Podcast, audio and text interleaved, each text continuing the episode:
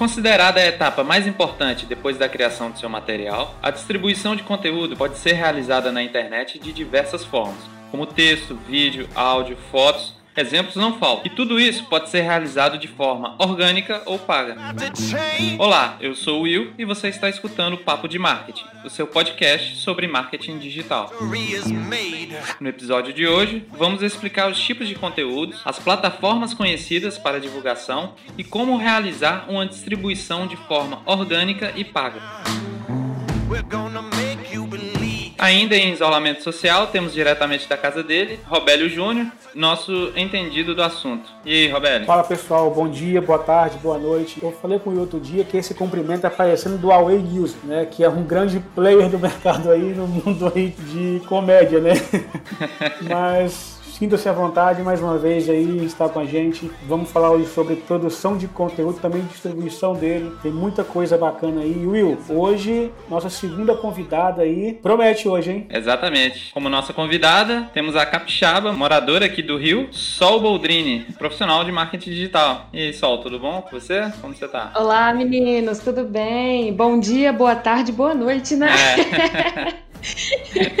Bom, um prazer estar aqui com vocês, tá? Falar desse conteúdo que eu tanto gosto. E vamos lá, que tem muita coisa boa para a gente poder trabalhar. It's about to get crazy.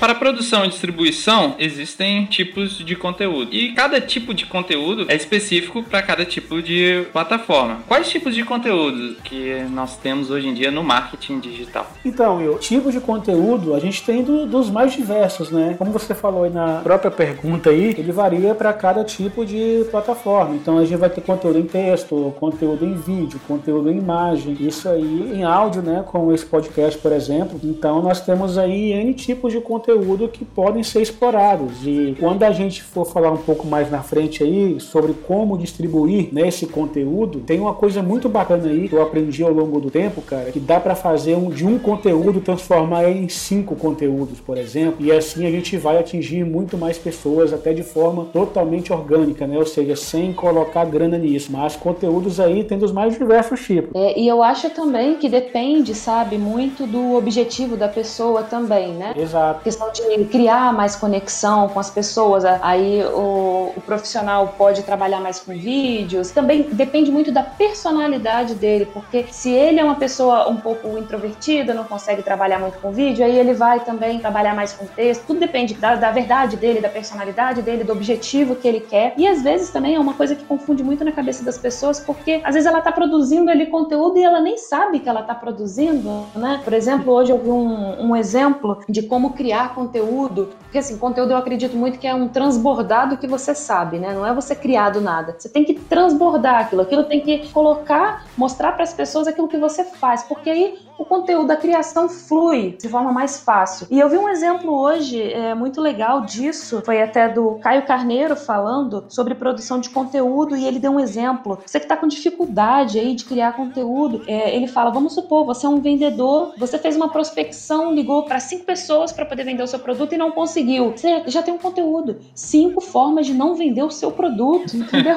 é um transbordar daquilo que você está fazendo e as pessoas às vezes não entendem. Ah, a criação de de conteúdo é um bicho de sete cabeças. Não é, entende? É, é aquilo que você vivencia. Exato. Eu gosto de fazer uma analogia sempre com a faculdade, né? Eu e o Júnior, a gente fazia informática na época, já tem um tempozinho. Eu achava muito engraçado que na hora da apresentação do, do trabalho final, as pessoas sempre falam: Nossa, eu tô travado para apresentar. Eu cara, tu escreveu mais de 20 páginas sobre o assunto. Se tem alguém que sabe desse assunto, é você. Em vez de ficar travado na hora de falar, né? Mas eu entendo que tem pessoas que são mais tímidas, aí entra alguns bloqueios. Mas de qualquer forma, é muito isso que a Sol tá falando. É você saber tanto um assunto que tá transbordando ele, né? Exato, exato. E é muito engraçado isso, como a Sol até apontou bem pertinente aí, que as pessoas acham que a produção do conteúdo, cara, é, é, é, aquele, é o pior de tudo, né? Assim, ah, mas eu não vou ter conteúdo, eu não sei como vou publicar diariamente na minha rede social. Cara, você tem aí dos mais diversos tipos de conteúdo. É só um parênteses nisso aí. Outro dia eu ouvi é, uma pessoa falando que frases motivacionais não é conteúdo. E eu, eu discordo, na verdade, né? Tá, eu também não, não posso também ter também, sei lá, um perfil de X coisa e tô dando uma frase motivacional de N coisas. Eu acho que tem que ter uma certa ligação aí também. Aí você vai fazer aquele linkzinho ali, vai fazer aquela ligação, né, entre o seu nicho, né, sua audiência que você quer falar e jogar aquela frase ali para explicar para as pessoas um pouco também do que aquele cara está falando, o que aquela frase está querendo dizer, como aquilo te tocou. Então a produção de conteúdo é assim, é o que a só falou, é transbordar o seu conhecimento, transbordar o que você vive, o seu dia a dia. É às vezes, cara, que aconteceu com você no seu dia a dia, uma ligação que você recebeu, como eu dei um exemplo aí, é, cinco nãos, então assim, são cinco formas que eu tenho de não vender, como eu posso mudar essa abordagem, como eu vou falar isso para minha audiência, que assim, a experiência vivida no seu dia a dia. Então, produção de conteúdo eu não vejo muito como bicho de cabeças, eu vejo muito mais assim como uma forma até de você se organizar melhor. Eu acho que dá para produzir muita coisa aí. Eu, eu concordo com você quando você fala sobre o motivacional. Eu concordo que ele seja conteúdo sim. O que eu acho que é um problema realmente é você ficar focado só aí no motivacional e motivacional dos outros. Quando você sim. tem uma verdade ali, fala com as pessoas, externa isso, e quando você se alimenta de muito conteúdo, é, livros, você estuda aquilo ali, né? Porque você escolheu uhum. fazer aquilo ali. Então você acaba tendo as suas próprias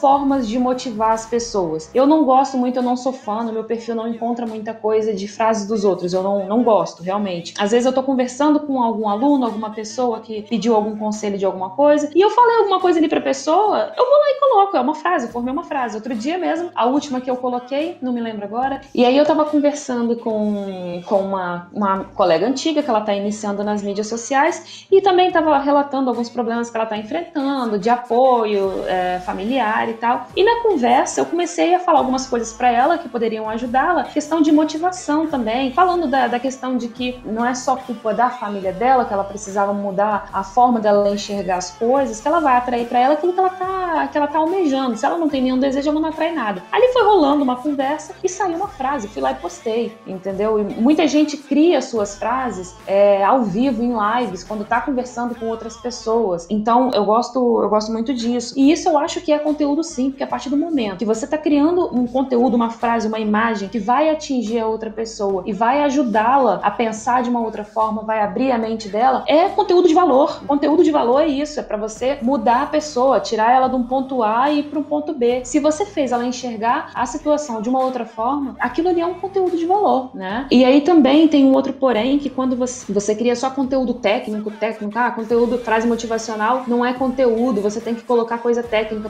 Poxa, aí vai virar um perfil onde só você fala, cadê a interação, sabe? O perfil ali é para você trazer as pessoas para você. É igual se você tiver numa conversa onde só você tá falando, só você tá contando da sua vida, da sua vida, da sua vida, e você não, não recebe a informação do outro. Eu acho que um perfil também muito técnico é, é, é meio assim, você tem que colocar seu, seu rostinho ali no perfil, né? Fazer um. mostrar sua carinha de vez em quando. Sim. E é sempre aquela troca de informação, né? Tipo, ao mesmo tempo que você informa o seu público, você tá aprendendo também o tempo todo com o seu público. Não pode ser só uma via de uma mão. É isso aí, é, um jogo, exato. É um jogo de ganha-ganha. É engraçado que a gente até comentou sobre isso em outros episódios aqui, sobre a questão da necessidade da, de você se conectar com o seu público, né, com o seu cliente, com o seu prospecto, que seja, ainda não virou cliente ainda, mas tem essa necessidade da conexão mesmo, porque eu falo, quem me acompanha vai ver, já viu e vai ouvir muito ainda eu falar sobre isso, que pessoas não compram de empresas, pessoas compram de pessoas. Então é muito importante, cara, que você se, se conecte com com, o seu público. E como a Sol falou, se você tiver um perfil extremamente técnico, essa conexão é muito difícil de acontecer. Então a importância de você estar até assim, cada vez mais humanizando o seu conteúdo, humanizando os seus posts, humanizando a sua marca. E aí vem um trabalho de brand também, que é muito importante, que muitas marcas, muitas empresas negligenciam esse trabalho, né? De brand para você Coisa você que a gente fala tanto e que precisa ser tão falada, né? Porque parece que as pessoas não escutam. Sim, sim. a gente está sempre batendo nessa tecla aqui de humanizar o conteúdo. Sim, é, é engraçado que sobre essa questão de branding, eu estava conversando há alguns meses atrás com a Clara Sanches. Ela, ela é casada com um primo meu e ela manja muito de branding, a especialização dela é branding. Cara, eu tive uma conversa com ela de mais ou menos umas duas horas. A gente fez uma, uma, uma call aqui no, na net aqui umas duas horas de ligação, assim, a gente conversou. Ela abriu minha mente nessas duas horas que eu fiquei, assim, vários dias pensando aqui que ela me falou. De um, um pequeno tópico de brand, um, um, início, assim, uma introdução. Tom de voz da sua marca. Qual o tom de voz da sua marca? E eu parei a pensar nisso, porque eu tava pensando em outras campanhas e tal. E eu fiquei pensando, falei, pô, mas será que esse cliente, essa campanha que eu tô gerenciando, esse cara já tem um tom de voz definido? Porque esse tom de voz é para falar com todo mundo, né? Desde o seu, do seu suporte à equipe de vendas, a tudo. E, e o brand é muito importante né? Nesse negócio, nessa questão da conexão, né? De você se conectar com o seu público mesmo. E aí, cara, seu conteúdo vai, vai falar por si só, digamos assim. Tipos de conteúdo de distribuição, mas não é só isso, né? Tem tanta coisa que envolve, tem essa questão de posicionamento, branding, tem a questão de, de escolher bem a sua persona, que é uma outra coisa que as pessoas negligenciam muito. Tudo Sim. isso está envolvido na forma que você vai distribuir seu conteúdo sozinho, não faz nada, entendeu? Exato. Não faz nada. Você tem que, você tem que fazer o antes. É, e aquela coisa, né? Se você não sabe para quem você está entregando seu conteúdo, e aí entra na discussão do, do, episódio passado, que a gente falava sobre essa questão de compra de perfis e compra de, de seguidores, que você vai estar tá entregando churrasco para vegano. Polêmico, né? Quem vai estar tá ali, cara, não, quem é? Quem vai estar tá ali não vai estar tá consumindo seu conteúdo. A pessoa chegou ali, não foi porque você conquistou, você comprou para estar tá ali. Sabe? Aí você vai perder seguidor, você vai perder aquela coisa toda. Aí o próprio. Aquele famoso tiro no pé. Vamos falar assim, ser mais claro é o famoso tiro no pé. Então, é, como você falou, tem, tem N coisas por trás, mas assim, o tipo de conteúdo tem N tipos, que vai dirigir N pessoas que, que é de acordo com a sua estratégia, o que você quer falar. E você falou de perder seguidores. É muito interessante tocar nesse ponto também, porque é uma outra coisa que acontece quando você sabe para quem você quer falar, porque quando você define a sua persona, não é, é necessariamente a pessoa que está ali te seguindo, é a pessoa que você quer que comece a te seguir. Então, quando Sim. você sabe para quem você quer falar e você tem um posicionamento e começa a criar conteúdo dessa forma para esse tipo de pessoa que você quer atrair, você vai perder seguidores. E algumas pessoas se desesperam nessa etapa. E é uhum. é normal. Por quê? Você tá filtrando, você tá separando o joio do trigo. Vai sair quem não tá interessado naquele seu conteúdo. E é normal, você não quer quem não tá interessado. Você quer que fique quem tá. Obviamente vai diminuir, mas também vão ser pessoas é, realmente interessadas naquele conteúdo que você tá oferecendo. E quem chegar a partir dali vai ter o mesmo, o mesmo interesse no que você tá oferecendo. E, e as pessoas tendem a ficar muito desesperadas. Tô perdendo seguidor, isso e aquilo. Gente, normal, né? Eu vou ser sincero, eu gosto do dislike. quando eu fiz um curta e lancei no YouTube, só fiquei contente quando eu tive o primeiro dislike e a pessoa, a pessoa ainda que deu dislike ainda colocou embaixo. Não entendi nada. Eu, aquilo me deixou tão feliz. eu falei, cara, eu sei que esse cara assistiu o vídeo todo. é diferente da pessoa que só larga o like lá, fala, ah, vou deixar um like aqui pra ajudar e, tipo, não, não assiste nada do teu conteúdo, né? Às vezes é o nosso parente.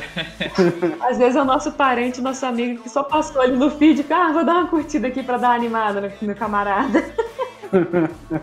então, assim, a gente já pega esse gancho para falar dos tipos de conteúdo, que muita gente acha que produzir conteúdo hoje em dia é só vídeo e foto. E é só isso a classificação, digamos, que a gente vê por aí, né? Como produção de conteúdo. E vai muito além disso. Vou citar alguns aqui, por exemplo, o blog post, que é em formato de texto, que esse aí é, é utilizado desde quando a internet era mato, né? Que é a produção de, de blogs e, e texto. A vantagem desse tipo de conteúdo é que permite temáticas mais diversas e você pode usar como base para fazer outros conteúdos, igual o Júnior estava falando, que a partir de um texto ele gera, por exemplo, um roteiro para um vídeo dele ou um, um infográfico para o Instagram e por aí vai. Temos também o podcast, por exemplo, que é um formato que a gente está fazendo aqui agora. Hoje em dia, pegando dados lá do nosso primeiro programa, 40% dos internautas hoje escutam o formato. A gente está vivendo hoje a era da voz, por exemplo. Tem estudos que dizem que 50% das buscas online são realizadas por voz. Nessa minha pesquisa, inclusive, alguns blogs e sites relacionados ao tema que eu encontrei já tem lá para você escutar escutar a matéria ao invés de você ler. A gente vê muito isso com audiobooks, né? Sim. Nossa, eu sou fã de audiobook. Quando a gente fala de tipo de conteúdo, como eu falei um pouco antes aí, cara, vai depender do que você quer trabalhar, qual a plataforma que você vai querer utilizar. Por exemplo, eu hoje utilizo conteúdo de texto, que é pro blog, imagens, que é pro Instagram, imagens de vídeos, e também tenho os vídeos do YouTube, né? E hoje, no meu caso, tem se configurado semanalmente muito mais pelas lives, né? As aulas que eu tenho dado no YouTube toda terça-feira. Pretendo até voltar a fazer vídeos mesmo mais curtos pro YouTube, o, o chamado né, os raízes e os Nutellas ou Nuggets. É.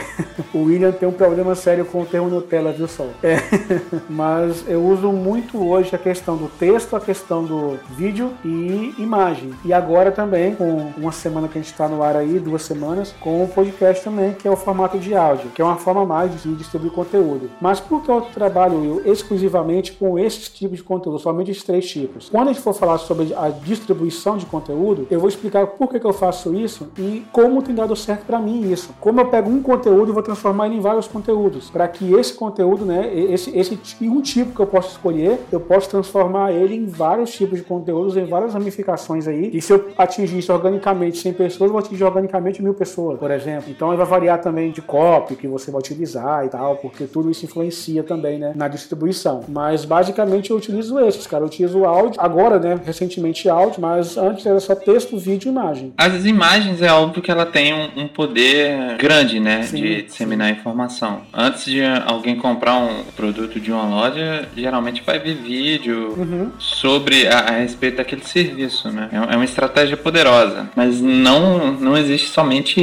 a opção de vídeo. Os formatos que mais comuns assim que a gente vê hoje, né? Se a gente for falar todos aqui também vai ficar uma lista enorme, porque muita coisa que a gente não faz ideia é conteúdo, né? São realmente posts para redes sociais, igual o, o Júnior estava falando, e aí entram vídeos, imagens, textos, memes, tudo isso, né? Voltado para redes sociais. A gente tem vídeos, né, que a gente coloca, utiliza no YouTube, blog post, podcast, como esse daqui, e-books, webinários, e-mail marketing também é um tipo de conteúdo, as lives que o Júnior faz de vez em quando, as aulas dele, né? Você faz live ao vivo também no YouTube? Toda terça-feira, às 19 horas. O, os audiobooks que a gente também comentou, né? Então tudo isso são conteúdos. Eu aqui eu, eu utilizo posts para redes sociais. Eu tô tentando trabalhar um pouco mais vídeo, porque eu acho que isso conecta bastante. Acho não, né? A gente já viu é, indicativos, eu acho que contra fatos não, não há argumento. Realmente os vídeos conectam muito mais. Eu preciso trabalhar mais isso nas minhas redes também. Trabalho com blog post também, eu tenho um blog e meio marketing e eu vou iniciar iniciar agora também webinários, né? Eu vou fazer uma semana de aulas. Mas aí desses, o, o mais utilizado mesmo que a gente vê, até porque é uma barreira de entrada bem menor, é a utilização de conteúdos para redes sociais, né? Porque ali você não precisa de uma técnica para edição de um vídeo, para edição de um podcast. Você pode postar sua foto, criar uma legenda bacana que você já está ali criando conteúdo para as pessoas. A barreira de entrada realmente é muito menor nas redes sociais, né? Ah, sim. Ainda bem que você citou o meme, que eu tava segurando para não usar ele aqui. Mas realmente, a própria criação e postagem de um meme é um tipo de conteúdo. Ah, gente, eu acho que me conecta demais. E qual o problema de você fazer as pessoas rirem de vez em quando? Sim, sabe? sim. E é engraçado que esse do meme é engraçado, né? Na minha rede social, no Instagram, eu nunca tinha usado meme. Tava produzindo muito conteúdo mais densos e tal. E aí que olha que loucura, né? Hoje eu tenho publicado 250 posts. Nesse curto período que eu resolvi fazer Instagram de marketing e tal. Eu trabalho com marketing já tem muito tempo, mas eu comecei a usar o Instagram mesmo para esse fim, um perfil de marketing mesmo, né? Que fechava, vou começar a compartilhar conhecimento, cara. E aí eu fiz esse Instagram no fim do ano passado, fim de 2019, para ser exato, no dia 31 de dezembro. Mais velho que eu, comecei em maio. Aí eu comecei a postar no Instagram, só que aí chegou em, eu postei em janeiro e tal, chegou em fevereiro, eu falei assim, cara, não vou postar mais nada não, eu vou fazer meu site. Aí fiz meu site, porque eu queria ter um blog também para você ter com mais conteúdos e tal, e fiz, depois que fiz o, o site, não gostei, fiz outro, que é o que tá atualmente no ar, e aí eu voltei a postar novamente. Aí nesse período aí eu tô postando dois, três posts por dia, na média. Aí desses 250 posts que eu tenho, eu tenho apenas um meme, que eu coloquei na semana retrasada, se não me engano. E foi interessante, que você vou colocar no horário bem aleatório. Eu coloquei numa sexta-feira, quase 22 horas eu postei. Muito aleatório mesmo, assim. Eu vou, fazer um teste, eu vou ver como é que vai dar de performance. Impressionante, porque eu fiquei impressionado com a performance do, do meme. Eu sabia que. Poderam, né? Sim, eu sabia que era conexão e tal. E aí eu coloquei um.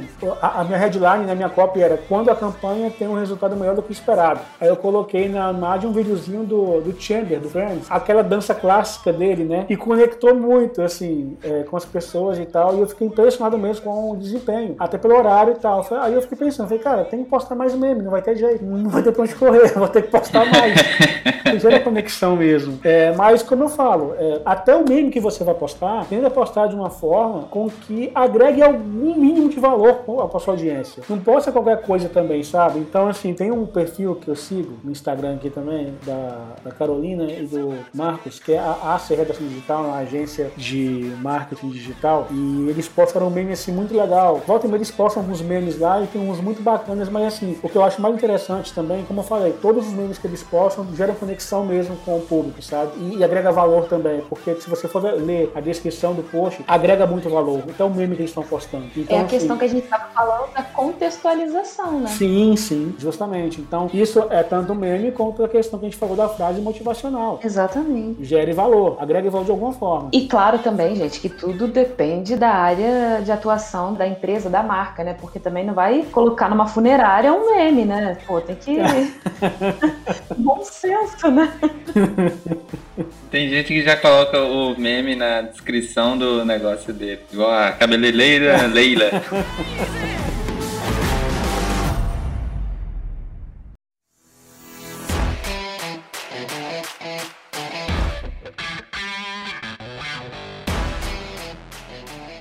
Bom, então agora vamos entrar no tema plataformas, né? Plataformas é onde você vai disseminar os seus conteúdos, né? E a quantidade de plataforma que tem para isso, eu vou citar algumas. Além dos blogs, a gente tem várias redes sociais, desde as famosas como Instagram, Facebook, YouTube, Twitter, LinkedIn, as mais recentes como TikTok. O WhatsApp é um tipo de plataforma, a Twitch TV, podcast, e-mail marketing por aí a gente vai, né? Exato, a gente tem uma infinidade de lugares aí para você publicar o conteúdo. É, aí você pergunta, tá, mas qual que é melhor utilizar? Eu falo sempre, tá, cara. mas qual que é melhor utilizar?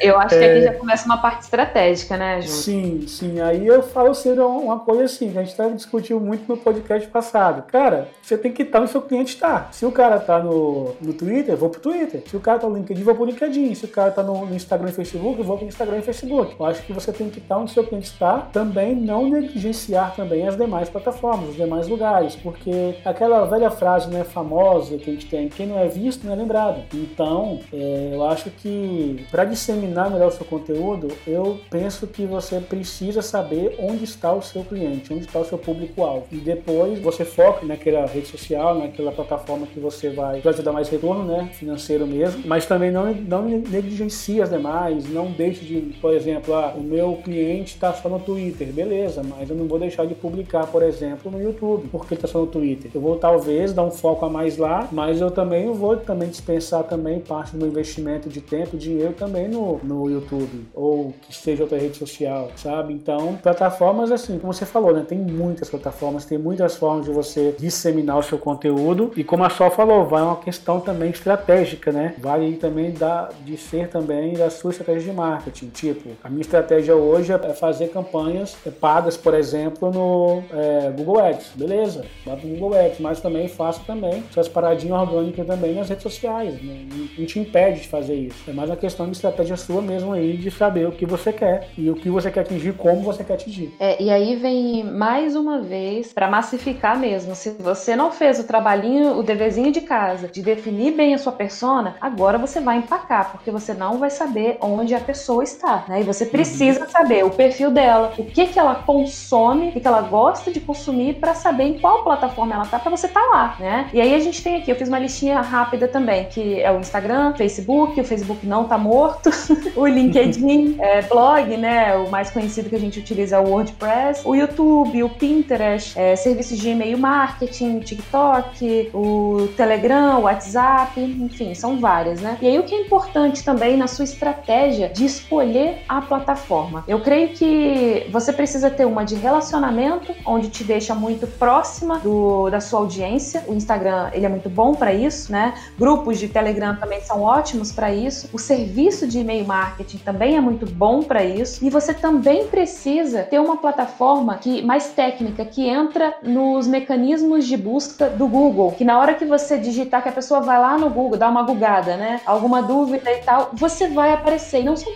todas que aparecem, né? O conteúdo que você publica no Instagram, ele fica só ali. A pessoa só vai enxergar se ela tiver um Instagram e ela fizer uma busca, porque ele também tem um tempo de vida útil muito pequeno. Facebook é a mesma coisa, você fica preso na rede social, LinkedIn mesmo. Então, quais são as plataformas que te dão essa possibilidade de aparecer no Google quando alguém faz uma pesquisa? É o blog, né? O blog muita gente negligencia, muita gente acha que não serve para nada, mas poxa, o blog é uma das coisas que a longo prazo ele é uma, uma das melhores plataformas para poder se trabalhar, é realmente criar uma estrutura de verdade no meio digital. O YouTube também aparece no Google e o Pinterest também aparece quando você faz uma pesquisa. Ele é uma rede social, mas ele aparece no Google como esses outros que eu citei. Então acho que tem que ter muita estratégia na hora de escolher a plataforma. Você precisa se conectar e você precisa ser encontrado no Google. Exato. As pessoas é, elas têm um pouco de receio por questão de blog, porque eu acho que muito se diz que na internet não se lê muito, né? Mas tem que pensar exatamente no que você está falando só, que é tipo é uma forma de você aparecer nessas pesquisas, né? Exatamente. Como o Instagram é fechado, Twitter é fechado, a maioria dessas buscas em, em, buscadores, elas são fechadas. Você só vai aparecer numa busca de Instagram se alguém te pesquisar no Instagram ou pesquisar o assunto que você está falando no Instagram e aí vai, né? Hashtag e tudo mais. Mas hoje, a grande forma de buscar alguma coisa na internet é no Google, então não tem jeito. Mas você sabe qual é o problema, Will? As pessoas têm uma mania de achar que tem a verdade absoluta. Ah, ninguém lê. Quem é ninguém? É. Tem público. Tem público para assistir vídeo, tem público para ir pro Instagram e tem público para ir pra blog. Uhum. Ninguém não é ninguém, né? não é nada. Mensura. Quem é ninguém, sabe? Existe público para tudo que é conteúdo que você cria. Existe conteúdo ruim que ninguém vai ver. Agora, não existe conteúdo bom que ninguém vai ver se você colocar para as pessoas ver, se você disponibilizar, entendeu? Até conteúdo ruim, então. então... Não é, até conteúdo ruim tem visualização, conteúdo bom que vai pro blog não vai ter. Isso do blog é um negócio muito massa, né? Porque fala assim, ah, o blog não dá visualização, as pessoas não leem na internet. Cara, leem sim, eu vou dar um exemplo. Meu blog é recente, eu tenho lá 9, 10 posts que eu, que eu fiz lá, 12, sei lá, não lembro de cabeça quantos tem lá. É, meu blog é recente, eu não invisto tanto assim é, em ads no blog e tal. Eu tenho 2.100 visualizações de página. Olha isso, gente, 2.000. Pra ser mais exato, 2.109 page views no meu blog eu tenho. Então, assim. E se tivesse é... 30, uma sala de aula inteira. Sim, sim. E, e aí, cara, é aquela questão que a gente volta a falar a mesma coisa, né? Mano, é saber o que você tá querendo falar e para quem você quer falar. Então, é, é, saber assim, ah, não, beleza, eu quero fazer um post aí e tal, e eu quero atingir um público Y, um público X. Só que esse público Y, público X, ele vai estar tá mais conectado nas redes sociais. Ok, mas como a Sol falou, preocupa também lá em, em fazer esse mesmo conteúdo para o Google, porque tem muita gente também aí que tá no Google pesquisando. E eu vejo o blog como uma ferramenta, cara, poderosíssima para isso. Poderosíssima. A Sol citou um outro exemplo muito bom que é o Pinterest. Sim. Porque, tipo, geralmente a gente negligencia muito o Pinterest, mas. A gente tem uma quantidade de pessoas lá absurda. Eu já perdi a conta de quantas vezes eu uso o Pinterest para inspiração para alguma coisa que eu vou fazer, seja de imagem, seja aqueles do yourself e por aí vai. O Pinterest, ele é muito rico em assunto. Ele é uma plataforma muito boa. Exato. E aí, para quem não curte muito blog, que ah, não quero ter um blog, eu não sei mexer com estrutura, porque realmente demandam um certo conhecimento né, da pessoa, a gente tem o LinkedIn. No LinkedIn você também consegue publicar artigos. A diferença é que você não vai aparecer em mecanismo de busca, mas para quem tem conteúdo para poder soltar e, e, também, é, porque assim, o LinkedIn ele é muito corporativo, né? Então se você tem interesse em ter relacionamento com as pessoas lá dentro, você colocar artigos lá no LinkedIn é uma boa forma de fazer a divulgação, né? Uma boa plataforma. E eu comecei a fazer isso. O mesmo artigo que eu coloco no blog, eu coloco no LinkedIn. Ah, legal. Eu, quando eu criar meu negócio, vou fazer isso aí tudo também. é para a gente justamente é, aumentar o alcance mesmo da, do seu conteúdo. A gente volta de novo aquela frasezinha, né? Quem não é visto, não é lembrado. Eu queria fazer uma pergunta muito importante para você, Sol. Você acha que o Facebook vai acabar? É uma pergunta que eu tenho que fazer em todo podcast. Eu não acho, não, não. eu não acho. Sinceramente. O que, que eu acho? Eu acho o seguinte: no Facebook ficou uma, uma galerinha um pouco estranha, aquele povo que gosta de discussões públicas, né? Política, é, gosta de, de polêmicas. Esse público ficou lá. Eu acho que empresas ainda se dão bem no Facebook, porque o Facebook ele tem uma forma de conversar onde não é de um para um, onde é só um falando. Então as empresas, eu acho que é mais perfil delas trabalharem lá. E se dão bem. Ainda tem gente lá e tem gente que gosta desse tipo de abordagem. Nem todo mundo gosta de, de, de intimidade como a gente tem no Instagram. É aquilo que eu falei. Tem público para tudo que é forma de você falar. E eu acho que não vai acabar porque ele tem essa questão de Facebook Ads muito ativo. O Facebook entrega muitas impressões quando você vai trabalhar. O Júnior mesmo tá aí, que, que pode é, confirmar isso. Eu acho que ele tem uma entrega muito boa, são vários campos para você entregar e tal. Talvez ele diminua muito mais, porque essa geração que tá entrando não, não entra muito para criar uma conta lá e tal. Mas eles têm esse esquema. Se você quer fazer anúncio, você precisa ter uma conta. Então acho que isso obriga a pessoa, mesmo nova que tá entrando e começando a trabalhar nessa área, obriga a ter uma conta lá. Acaba que você acaba se relacionando ali, né? Agora no Facebook, realmente, você só encontra pessoas que gostam de uma, de uma polêmica e as pessoas mais antigas, né? Que não se adaptaram ao Instagram. Mas eu não creio que ele vai acabar, não. O Facebook, ele é tão poderoso que as pessoas não têm noção disso. 90% das plataformas que a gente citou aqui, você consegue fazer sua inscrição usando uma conta no Facebook. Exatamente. Exato. E você sabe o que é mais engraçado? Agora, não falando simplesmente de Facebook. Eu tava escutando essa semana e eu comecei a refletir muito sobre isso. Como que Zuckerberg Zuckerberg é, é danado, né? Ele não cria. Se você parar pra, pra pensar assim, criação mesmo de ferramentas, eu acho que eu quase não vi Instagram sendo inovador. Ele espera um camarada pequenininho criar alguma coisa. É o que eu ia citar agora. Aí quando, quando viu que negócio bombou ali, vai lá pra equipe, ah, tá funcionando? Vai lá e faz um igualzinho. E a... tenta comprar. É, e acaba. Ele destrói, né? É uma coisa muito grande. A informática é assim, né? Desde os primórdios lá com o Mac e o Windows, né? um roubando dados do outro e, e assim vai. Exatamente. E aí, como que a gente.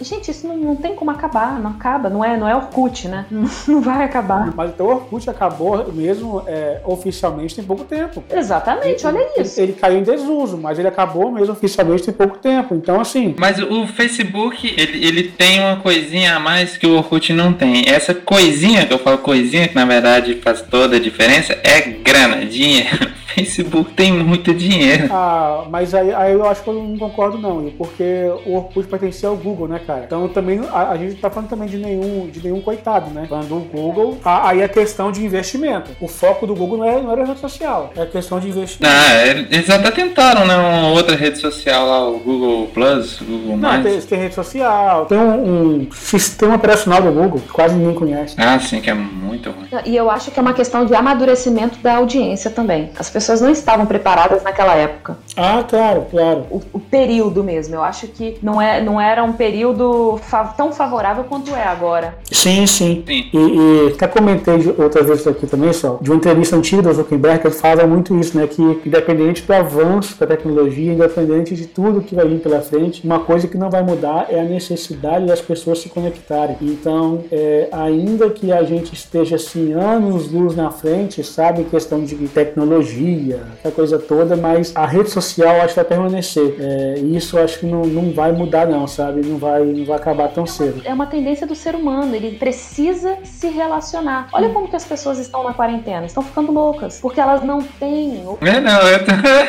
Caso vivo aqui. É sério, não é? Elas precisam. O ser humano precisa. Não, eu sou acostumada.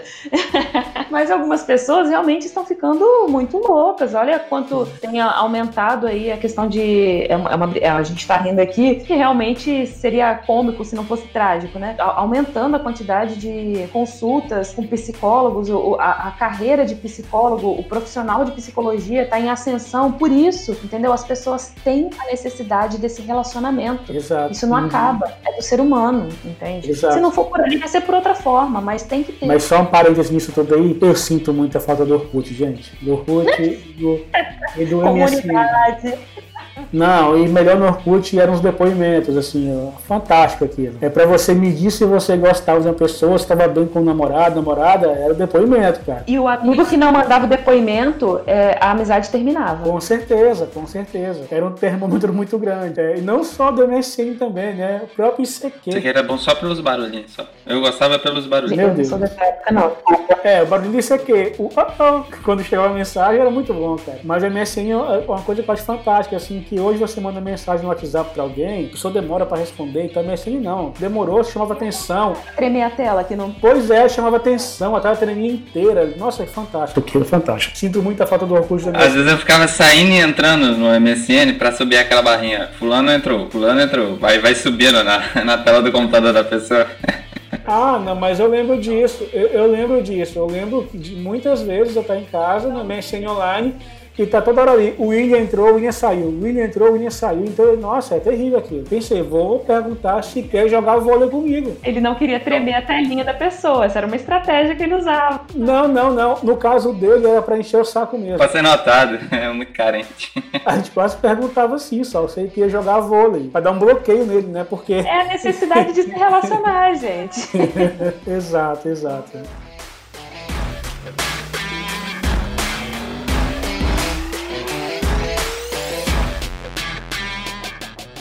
Então agora vamos falar sobre como distribuir o seu conteúdo de forma orgânica. Né? Para quem não sabe, distribuição de forma orgânica é como fazer o seu cliente, as pessoas, independente do seu negócio, né? como elas vão chegar ao seu site, ao próprio Instagram, Facebook e por aí vai. Esse chegar de forma orgânica que a gente diz é chegar de forma espontânea e gratuita, seja por, pelos buscadores. Necessariamente você não pode ter colocado uma grana ali para aparecer mais né, nos buscadores. Então, cara, em cima disso aí, é, eu vou dar um, um, depoimento aqui de algo que eu faço, que eu tenho feito, né? E funciona muito bem. Isso aí é uma técnica do, do Gary Vee. Acho que todo mundo trabalha com marketing. Se não conhece, precisa conhecer esse cara. Ele é o cara que publica em tudo quanto é plataforma. E eu vi uma pessoa, é assim, eu, eu ouvi, eu já tinha lido sobre o Gary Vee, sobre isso e tal, mas eu tinha me ligado, como foi? Mas, pô, mas como é que eu vou publicar em tanto lugar assim, cara? Até que eu vi, que aí aquela coisa, né? A gente tem que dar crédito a quem, a quem merece os créditos. Até que eu vi o Mário Vergara falando sobre isso. E foi um negócio muito interessante aí que eu comecei a, a pensar, cara, que legal essa forma que o Vergara tá fazendo, onde assim, pegou todo o conceito do Gary Vee para disseminar seu conteúdo. E aí vai ser aquilo que eu falei um pouco mais no início, de um conteúdo transformar em vários. O que, que seria isso? Eu até fiz uma live sobre isso lá no YouTube lá, quem quiser ver depois, só no canal, tá salvo lá, é, que é como distribuir conteúdos. E aí, cara, o que, que ele faz? Pô, vou dar o meu caso aqui. Eu vou lá e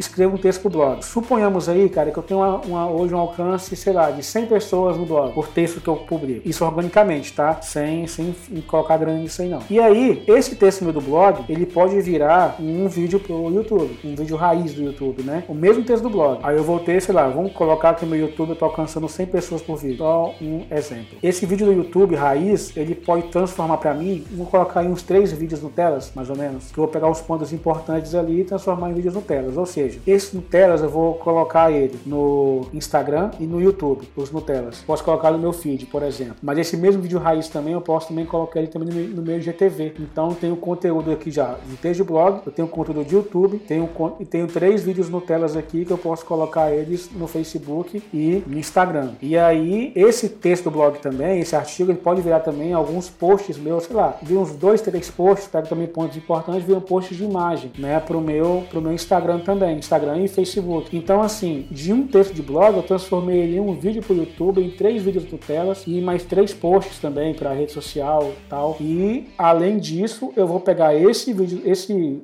texto meu aqui do blog ou o vídeo do YouTube e vou criar um e-mail marketing para mandar para minha, os meus, para minha audiência, né? Para as minhas leads, que é até uma forma também que eu vou estar tá encontrando de estar tá nutrindo as minhas leads. Mando um e-mail bonitinho lá e tal, coloco um call to action, né? Um, para a pessoa clicar e ir para o meu blog, para o meu YouTube ver o, ver o texto ou ver o vídeo. Então, assim, se eu poderia atingir 100 pessoas com texto, eu posso atingir hoje pelo menos, sei lá, duas mil pessoas de forma totalmente orgânica. E aí eu vou pegar esse artigo, vou também colocar no LinkedIn, vou fazer uma chamadinha lá no meu Twitter, lá levando também para o site, ou para o YouTube, que seja, que você quiser levar. É, e assim, uma forma totalmente orgânica da gente fazer isso, você pegar um conteúdo seu e disseminar ele em vários conteúdos para você fazer isso. E essa semana eu fiz um negócio, eu fiz o oposto. Eu fiz uma live falando, uma aula né, que eu dei sobre métricas e através da aula de métricas eu publiquei um texto no meu blog falando sobre métricas. Já tem um vídeo do YouTube já tem um texto do blog. O que, que eu vou fazer agora? Essa semana eu devo pegar aquele textozinho do blog lá e transformar em alguns posts e tal. Ou até depois de gravar talvez um vídeo falando sobre isso também. Não sei o que eu fazer ainda em relação a isso, mas eu posso fazer isso. Eu tenho essa, essa opção também de fazer, sabe?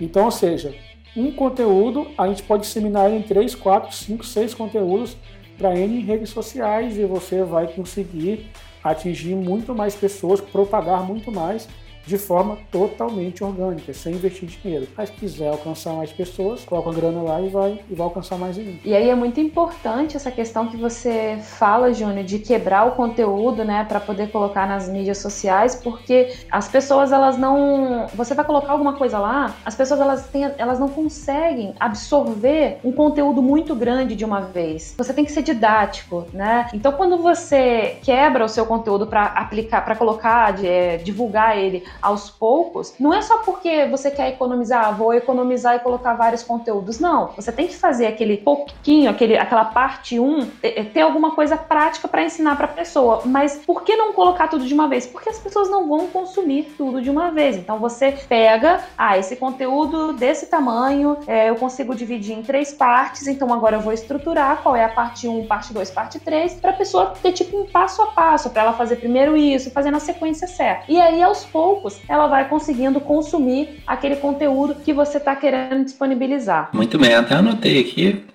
Isso mesmo, ela vai, vai consumindo aos poucos e você também vai tendo mais conteúdo, né? É, você vai ter mais coisa para publicar depois. Você não vai ter que ficar assim, tá, meu Deus, tem que criar agora todo dia e tal. Não, o conteúdo que você tem, você vai conseguir disseminar isso para vários dias, vários tipos de conteúdo diferentes. Então, assim, talvez aquela pessoa que viu a imagem não vai querer ler a descrição inteira do seu, do seu post, mas a mesma pessoa veria um vídeo seu de 40 segundos falando sobre isso. Exatamente. Então. É, é... Aí tem aquela questão de reaproveitamento de conteúdo também, né? Sim, sim, justamente. É, esse reaproveitamento de conteúdo, e como eu falei, é um conteúdo só que vai virar vários, cara. São várias ramificações e a tendência de você propagar isso para mais pessoas é muito grande. É muito grande. E isso vai, inclusive, te ajudar até aumentar mais sua audiência, enfim. Então, vou até dar um dado aqui rápido. É, que a distribuição de conteúdo pode produzir um aumento de 2 mil por cento no tráfego de um blog e um aumento de 40% em seu rendimento. Pois é.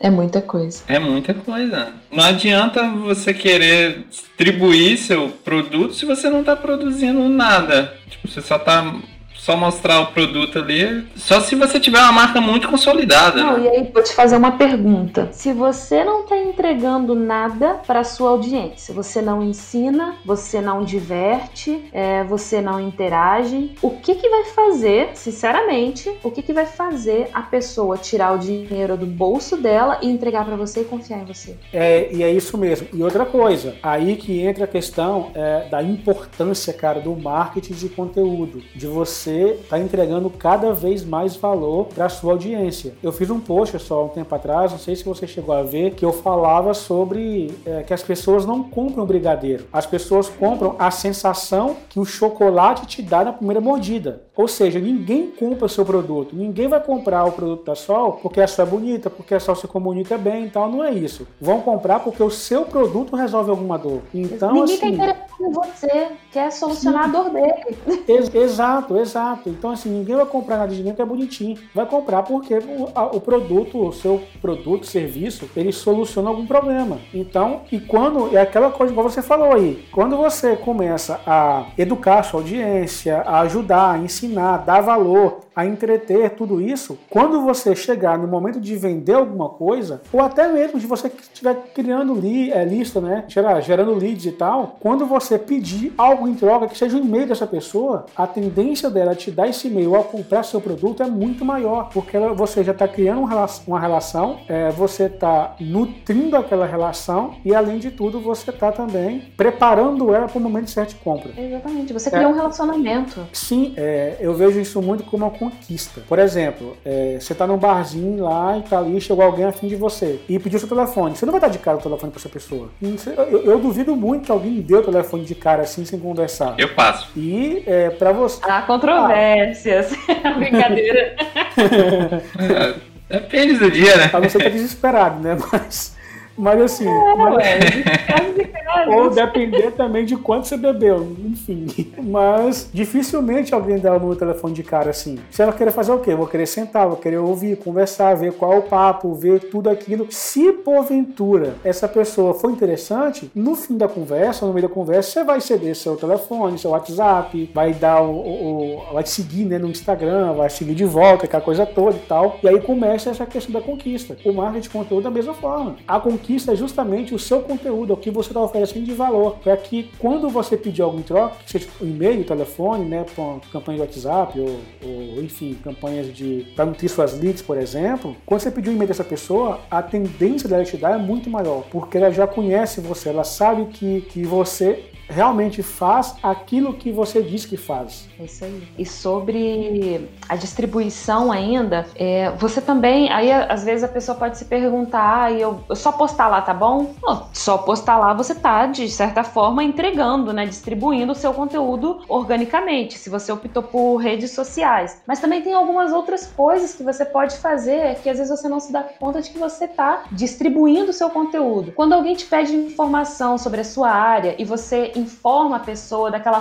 de, de uma forma é, genuína, sabe, querendo ajudar, você está distribuindo o seu conteúdo. O seu conteúdo não é só o que você posta, o seu conhecimento. Quando você é, responde um direct com alguma dúvida do, do seu seguidor, você está distribuindo o seu, o seu conteúdo. Quando você vai numa página de algum perfil específico que falou da sua área ou de grupos de grupos de Facebook são muito bons para isso, né? De, de troca de informação. Quando alguém posta uma dúvida, você vai lá, responde, você está respondendo de forma genuína, aquilo ali é distribuição de conteúdo, não é spam. Quando você vai, responde realmente o que, que aquela pessoa está precisando, você pode colocar até o link do seu post, olha, eu falo mais sobre esse assunto aqui, mas responde a pessoa, não, não, não chega ali só querendo, ah, tá aqui ó, o link do, do, que eu, do que eu publiquei. Não, conversa com a pessoa. Não é só a pessoa que perguntou que vai ver aquilo que você escreveu as outras pessoas que participam do grupo também vão ver e podem ir até o seu perfil. Então, você falando de, a gente, quando a gente fala disso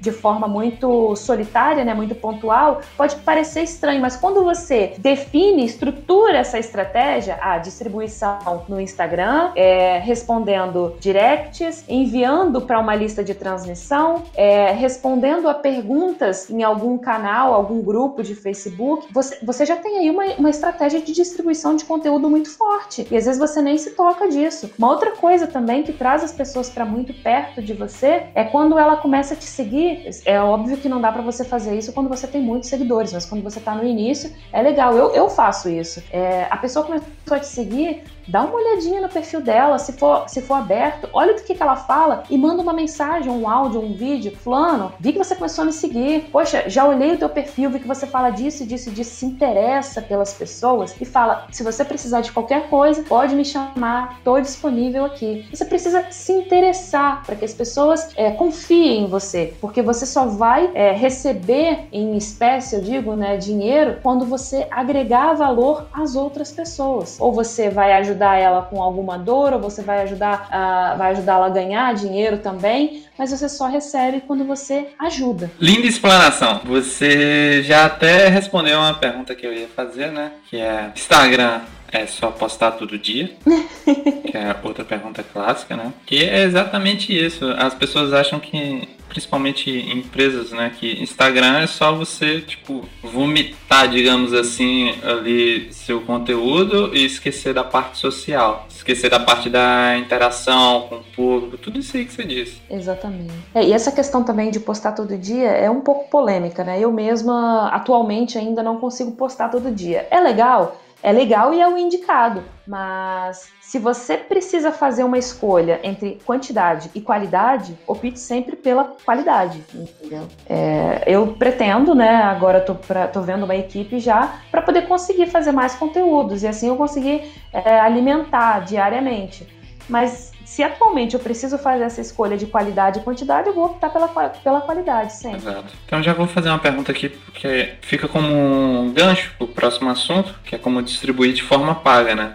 Eu li muito em alguns lugares essa mesma frase. Eu queria a opinião de vocês, que a distribuição orgânica ela é ótima para você começar um negócio, mas não é o ideal para crescer. Vocês acham que isso é válido essa, essa afirmação? Ah, eu não acho não. É porque eu também não achei. Eu fiquei meio assim, cara, meio errado isso aí. É, porque, porque assim, tem muita, muita estratégia no mercado, né? Tem muita gente que acha disso, muita gente que acha daquilo, mas quando você vai olhar caso a caso, são pessoas que focaram em determinada estratégia, então a visão dela é sobre aquela estratégia, né? Então são várias verdades. É, eu acho o seguinte: se você está tá iniciando no marketing digital e você quer realmente montar um negócio, quer criar uma raiz aqui no marketing digital, não é que você não vai trabalhar com tráfego é, pago, você vai, mas você o, o, tráfego orgânico ele vai te dar uma estrutura a longo prazo, ele vai criar, vai te ajudar a criar uma autoridade a longo prazo ele, e ele vai te dar resultados também a longo prazo. Esse, esse é é um, não é que é um lado negativo, né? Mas em comparação ao tráfego tráfego pago é um lado negativo sim, porque de fato, tráfego pago, se você quer resultado em dinheiro rápido, ele consegue te ajudar melhor. E ele te ajuda a chegar mais rápido às pessoas, né? É, mas assim, só, só corroborando com isso aí, a questão do tráfego pago realmente ajuda a chegar mais rápido, mas, cara, tem que conhecer. Você precisa, eu falo assim, ah, não, eu quero investir em tráfego pago Face Ads. Pô, show, beleza. Vamos fazer uma campanha de Face Ads. Você não, conhece se você não conhece, Ads? nem trabalha. Exato. Se conhece Face Ads, eu não conheço. Busca um profissional que conhece. O, o risco de você perder dinheiro em uma dessas essas campanhas é muito alto, né? Quem não entende de plataforma. Não é risco, gente, é certo. Quanto de dinheiro que eu é, perdi? Risco, risco é, é, é, sei lá, eu apostar na Mega Sena e correr o risco de ganhar. Mas quanto à questão do tráfego pago, cara, se você não conhece como funciona, é quase certo, 90% certo que você vai perder dinheiro, que você vai investir algo que não vai te dar retorno. É, como eu já vi pessoas, por exemplo, cara, fazendo campanhas de para gerar leads e usando campanha do tipo, tipo, sei lá, envolvimento ou campanha de alcance. Não, que eu quero alcançar mais pessoas, porque assim eu vou conseguir gerar mais vídeos. Não vai, não vai, porque não é a campanha certa para você fazer isso. Não é o tipo certo. Então você tem que conhecer o tráfego, conhecer como funciona a plataforma. Ah, mas eu não tenho grana para investir agora e pagar um profissional. Ou seja, mas você tem grana para perder. Então tudo bem. Aí é uma coisa que também eu não consigo entender muito bem também isso. Mas eu falei isso aqui no, num dos episódios passados aqui, Will, e vou repetir e falo com muita gente isso não tem grana para investir em um profissional que vai fazer sua campanha, quer fazer por conta própria, tem um curso de Facebook Ads gratuito, o melhor que eu já vi no mundo. Não tem melhor do que ele, que é a central de ajuda do Facebook. Nossa, Lá eu ia falar tudo que precisa. Agora. Lá tem tudo que precisa. Central de ajuda do Facebook, a central de ajudas do Google Ads, do Twitter Ads, do LinkedIn Ads, tudo tem central de ajudas, cara. Quer aprender por conta própria? Vai lá. Lá tem tudo. Ah, mas não tô afim de ler, não tô afim fim de, de estudar. Então, amigão, paga alguém que vai fazer isso, alguém que já teve esse trabalho não só de estudar a plataforma, mas também de trabalhar para um dia a dia. Eu falo aqui, cara, eu faço campanhas diárias. Eu tô, eu tô aqui, eu tô gravando podcast, tá aberto aqui no meu computador. O Google Ads, porque eu tô uma campanha rodando no Google, e tá aberto também aqui o gerenciador do Facebook, porque eu também tenho campanhas rodando. Isso eu tenho que ficar aberto o tempo inteiro. Isso aqui tem que ser meu parque de diversão. Tem que conhecer, sabe? Então, assim, não tá, não tô disposto a gastar dinheiro, cara. Então, beleza você vai perder. Mas tem meu sobrinho que passa o dia todo na internet que faz de graça. É, também, também. Tem o sobrinho também. O filho do amigo meu e tudo isso. Não, e é muito engraçado porque é uma reclamação que a gente vê com muita frequência. Ah, mas fulano de tal tal não me ensinou isso, ah, eu não consigo fazer isso. Vai perguntar para a pessoa se o mínimo ela fez que é entrar na central de ajuda para olhar. Gente, tá tudo ali, sabe? Você precisa de um profissional? Sim, você precisa. Por quê? O profissional não é que também que ele vai. O, o Júnior pode falar aí depois. Não é que ele vai te ensinar o passo a passo, tudo. Você, no mínimo, tem que olhar alguma coisa, tem que saber o que, que o Facebook te ensina lá. O profissional, ele vem para te dar a visão dele daquilo ali, a experiência dele, que é a coisa mais importante, sabe? Porque o básico qualquer um pode te dar, entendeu? Agora, a visão daquele profissional é para poder te mostrar como que faz, o que, que eu fiz, o que, que já deu errado, para você não cometer os mesmos erros, é, é imensurável, né? Exato. E assim, voltando à sua pergunta, você colocou no início lá que para permanecer no mercado a pessoa precisava né, investir em ads. Também discordo. Também discordo disso também. Não tem, não tem essa não. É o que a Sol falou, cara. O ads vai, vai, ele pode acelerar o seu processo. Tipo, ah, eu quero fazer uma campanha que eu quero atingir 10 mil pessoas. Talvez você não vai conseguir fazer isso rapidamente com o, o orgânico. Aí você vai investir um dinheiro no ads lá e tal e você vai atingir essas 10 mil pessoas. Assim, o interessante é que qualquer coisa que você for fazer e que vai envolver grana, tem que ter seu objetivo muito bem definido. Então, assim, tem muita. Por exemplo, vou dar um meu caso aqui. Tem alguns posts meus que eu escolho de forma estratégica para fazer um anúncio neles. E tem que ter também, só um parênteses nisso aí, uma outra coisa. Impulsionar a publicação, promover a publicação é muito diferente do que fazer anúncio. E isso não é fazer anúncio. Você assim, ah, não, eu faço anúncio na rede social. Você faz como? Eu impulsionei lá. Não, isso não é fazer anúncio. Você está impulsionando um negócio ali. Fazer anúncios é bem diferente, é bem mais complexo. Então, o Ads, ele vai te ajudar a atingir mais pessoas ou você talvez chegar no seu objetivo de forma mais rápida. É garantido que vai funcionar? Não não é 100% garantida, mas a probabilidade aumenta gigantescamente se você trabalhar com alguém que conheça a plataforma. E aí vem uma questão seguinte: se eu não tiver o objetivo no meu traçado, não vai funcionar. Vou dar um exemplo aqui. Como eu falei, né? Eu pego é, um. Eu tenho um post estratégico naquela semana que eu quero trabalhar com ele em forma de ads. Ah, mas você quer fazer o que com ele? Eu quero atingir mais pessoas com ele. Como o, o Instagram um tempo atrás aí, agora agora está começando a normalizar novamente, mas ele estava entregando muito pouco, muito pouco de forma orgânica. Foi assim, do nada começou a entregar de forma orgânica muito pouco. E isso aí, cara, eu achei que era comigo, aí eu comecei a perguntar, trocar figurinha com um monte de gente, né? E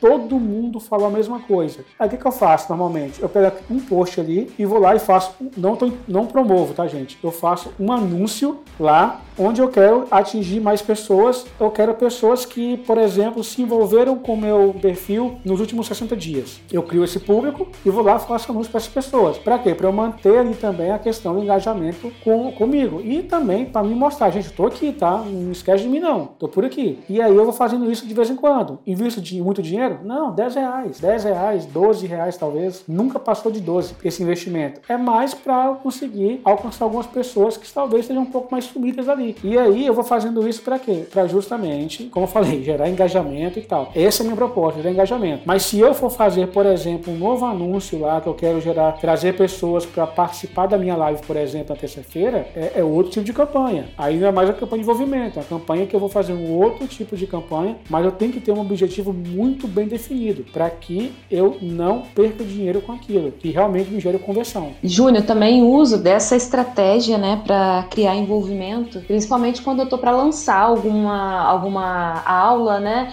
Então, o que, que eu faço? Eu gosto de criar um envolvimento, é, um público de envolvimento no, no Facebook Ads, porque assim, eu, eu acredito muito que futuramente, se você quer atingir uma venda no final, você tem que começar aqui atrás. Primeiro você vai entregar conteúdo de valor para depois você oferecer. E para e que essa pessoa volte ao seu perfil, eu, eu acho que ela principalmente precisa ter um primeiro contato com você. E isso o Facebook Ads ajuda muito na hora de você criar uma campanha de envolvimento. Eu costumo fazer isso porque criando esse público de envolvimento, numa, numa próxima campanha, por exemplo, onde eu vou oferecer uma aula gratuita, ela já me conhece porque ela já viu algum conteúdo. Então, querendo ou não, ela faz algum tipo de ligação ali. E aí ela vai para minha aula e aí ela segue me acompanhando, né, criando essa interação futura. Então, eu também gosto de usar essa campanha de envolvimento às vezes. Eu, também pego um conteúdo chave aí da semana. E interessante disso também, de fazer isso também, só aquela coisa, só uma dica pra galera aí que tá, que tá querendo fazer esse tipo de, de campanha, por exemplo, publica seu conteúdo, deixa rodar uns três, uns três dias mais ou menos ali de forma orgânica, para você ter um comentário ou outro, ter os likes e tal, para quando você fizer o seu anúncio, é, já ter algum tipo já de envolvimento ali, sabe? Para não chegar também zerado de tudo também. Eu normalmente faço isso, eu espero uns três dias, deixo rodar um pouco ali de forma orgânica, depois eu vou e jogo ele no papo.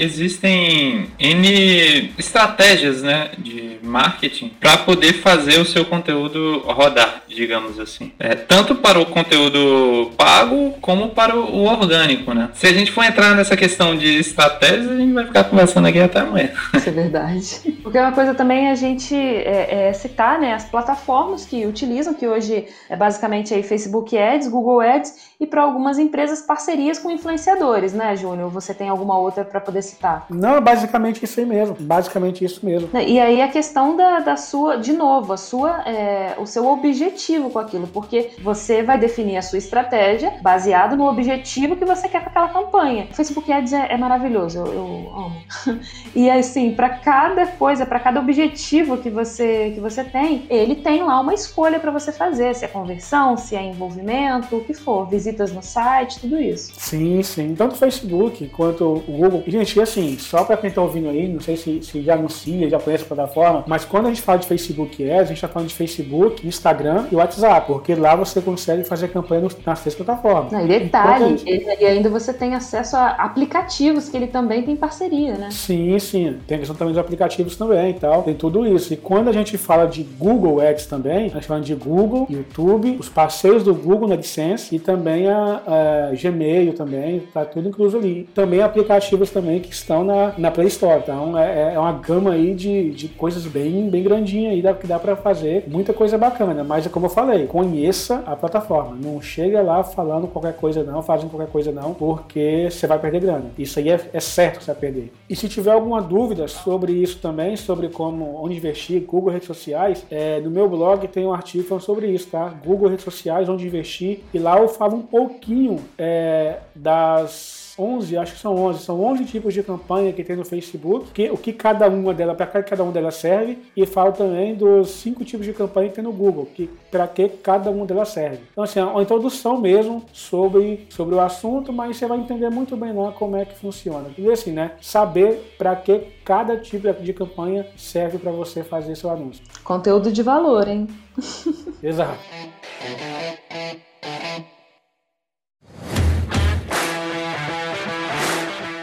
Bom, meus caros, é isso. Chegamos ao final de mais um episódio do Papo de Marketing, uma conversa bastante esclarecedora. Queria agradecer a Solange pela participação de hoje. Sol, fala aí pra gente como, a gente faz para te encontrar nas redes sociais, seu trabalho, você tem a divulgar o seu trabalho. O microfone está aberto para você. Ah, eu que agradeço o, o, convite aí, foi muito bom. Primeiro podcast que eu participo, tá? muito obrigada mesmo pelo convite, foi bem legal. Adorei bater esse papo, é sempre bom a gente ter esse tipo de conversa com as pessoas, porque isso, isso contribui muito para o nosso desenvolvimento, né? Eu, eu gosto sempre de falar muito que a gente se desenvolve bastante a partir das pessoas com quem a gente se relaciona, com as pessoas com quem a gente convive e do ambiente que a gente está. Então, toda vez que a gente tem esse tipo de papo com, é, é, de crescimento, de, de mais conhecimento, então a gente acaba evoluindo muito mais. É, é muito bom montar esse network. Eu hoje estou no Instagram, né? É, vocês me encontram lá com arroba solboldrini, né? N de navio e de igreja no final. E lá eu compartilho muitas informações para profissionais autônomos, para profissionais prestadores de serviços que estão querendo é, trabalhar nas mídias sociais. É, eu dou muita dica lá, eu compartilho bastante conteúdo, então podem me seguir e me chamem, porque eu, eu costumo conversar, eu distribuo muito conteúdo por direct e eu converso com todo mundo. Podem me chamar. E eu esqueci de comentar sobre o meu site também. Eu tenho um blog, é solboldrini.com. Eu também compartilho alguns artigos lá de, de marketing digital nas mídias sociais. É, podem dar uma olhada lá. É isso aí, galera. Obrigado mesmo aí quem esteve aqui até agora, acompanhou mais um episódio do nosso Papo de Marketing. Como vocês sabem, né, toda terça-feira, às 19 horas, no YouTube, tem uma aula. E as aulas ficam até gravadas também, caso queiram ver as demais aulas lá. E aquilo, tá? Quer me acompanhar, como vocês já sabem, Instagram é robeliojunior.mkt, é, o site robeliojunior.com.br, tem também alguns artigos de blog lá, toda semana tem um artigozinho novo lá, falando sobre, sobre algum assunto, né, sobre marketing digital. E agradecer a Sol, obrigado mesmo aí por ter estado com a gente hoje, ter aceito o convite de cara assim, sem, sem nem titubear, sem nem colocar resistência nenhuma. A gente mandou o convite, ela aceitou na hora. E obrigado mesmo, Sol, por ter estado com a gente aí hoje. E foi muito bacana, muito bom o papo mesmo. Sempre é muito bom a gente conversar sobre isso, trocar essa figurinha, né? Que a gente, a gente aprende muito um com o outro, na verdade. Para quem, pra quem nunca participou de um podcast, eu diria que você saiu muito bem. Se duvidar, tá melhor que eu e o Júnior. Não, mas tem, um, tem uma coisa que a gente não. A gente não, não, é, não é de arriscar muito na vida, né? Eu nunca fiz um podcast, mas eu gosto sempre de falar que nada de bom acontece enquanto a gente tá na nossa zona de conforto. Para mim é muito legal não fazer, já que eu nunca fiz. Mas a partir do momento que a gente nunca fez e, e tenta fazer, é, a gente acaba saindo da nossa zona de conforto e descobre que a gente é capaz de fazer uma coisa a mais. Então, é sempre bom a gente. Eu não, eu não gosto muito de negar convites dessa, desse tipo de coisa, porque se eu nunca fiz, sempre tem a primeira vez. Então, vamos embora. Eu gosto de meter as caras mesmo. Ok, muito obrigado. As minhas redes sociais é ou Will Gil, mas ninguém quer me seguir, né? Fora isso, convidar quem está escutando, tá tendo um ciclo de palestras chamado Caminhos da Gastronomia. Eu estou ajudando na parte visual do projeto, são várias palestras toda sexta-feira no canal do IF, que é IFTube. É só você acessar lá que você vai ver algumas palestras que já passaram. Serve tanto para quem é da área como quem não é. E está sendo muito esclarecedor e muito bonito esse projeto. Além disso, peço também para seguir o arroba Itabaiana Filmes, que é o Instagram onde eu faço algumas coisas lá. De vez em quando tem conteúdo. Deve sair um web clip no dia 14 do mês de agosto. Se você está ouvindo depois disso, já deve estar lá o clipe. No mais é isso, agradeço de novo a participação da Sol. Já fica o convite para, para próximas gravações, né? Eba! Fiquem bem, um abraço para todo mundo. Sobe o som, DJ!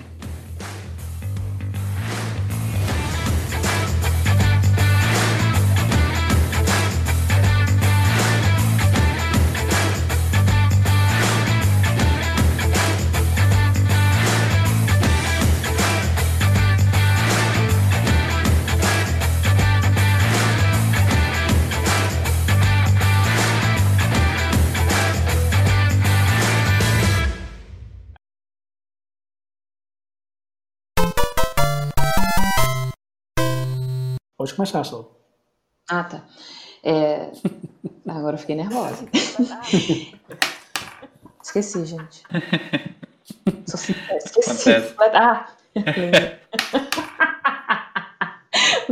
lembrei. É...